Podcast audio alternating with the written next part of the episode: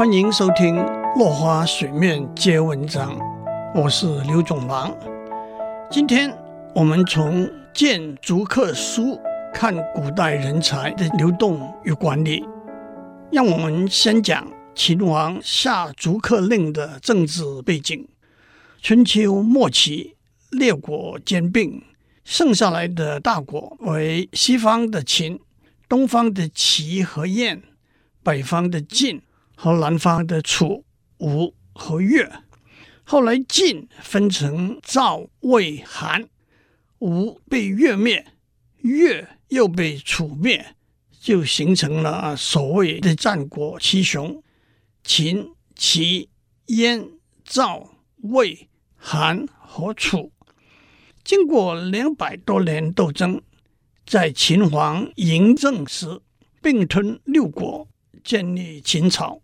就是秦始皇，他认为许多从外国来的商人、读书人，甚至在秦国当官的人，都有间谍奸细的嫌疑，下了有名的逐客令，要把他们赶出秦国。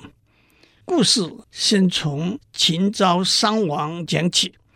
当时秦国和赵国为了坚定合作的关系。互相交换人质，秦昭王就把他的孙子异人送到赵国去。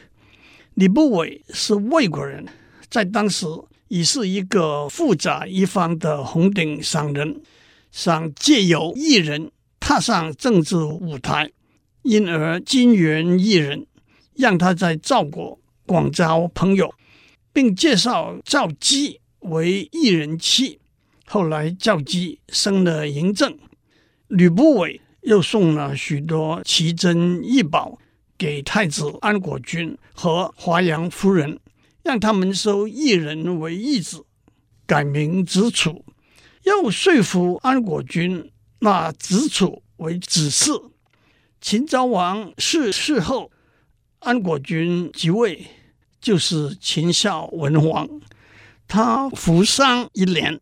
正式称王之后就去世了，之后由子楚继位，就是秦庄王。他任命恩人吕不韦为丞相，主掌国政。但是秦庄王在位三年就驾崩了，十三岁的太子嬴政登基，吕不韦便掌握了国家大权。秦王嬴政尊称吕不韦为叔父。辅助他治理国政，统一天下。然而，吕不韦安排了一位近臣嫪毐在太后的后宫走动。嫪毐和太后生了两个私生子，跋扈嚣张。秦王政九年，发现嫪毐的行径，嫪毐反而起兵作乱，被秦王一网打尽。他和太后的两个私生子也被处死，就是所谓的嫪毐之乱。吕不韦于是被免除相国的职务，也流放到巴蜀。再加上善变多智的燕国人蔡泽，是秦昭王时的开国元老，连同前面提到的吕不韦是魏国人，嫪毐是赵国人。为了铲除重臣的势力，平息宗室大臣的妒忌，秦王嬴政决定对外来客卿下逐客令。下次我们讲李斯的谏逐客书。